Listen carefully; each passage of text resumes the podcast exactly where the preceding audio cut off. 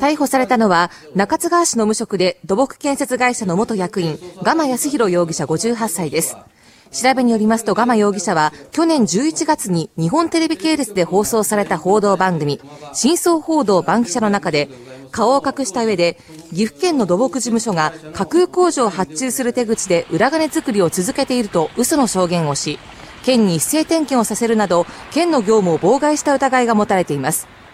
岐阜県は2006年に、総岐阜県は2006年に総額17億円に上る裏金問題が発覚したこともあり、独自の調査を行った結果、独自の調査を行った結果、証言のような事実はなかったとして、日本テレビに取材内容の確認を求めていました。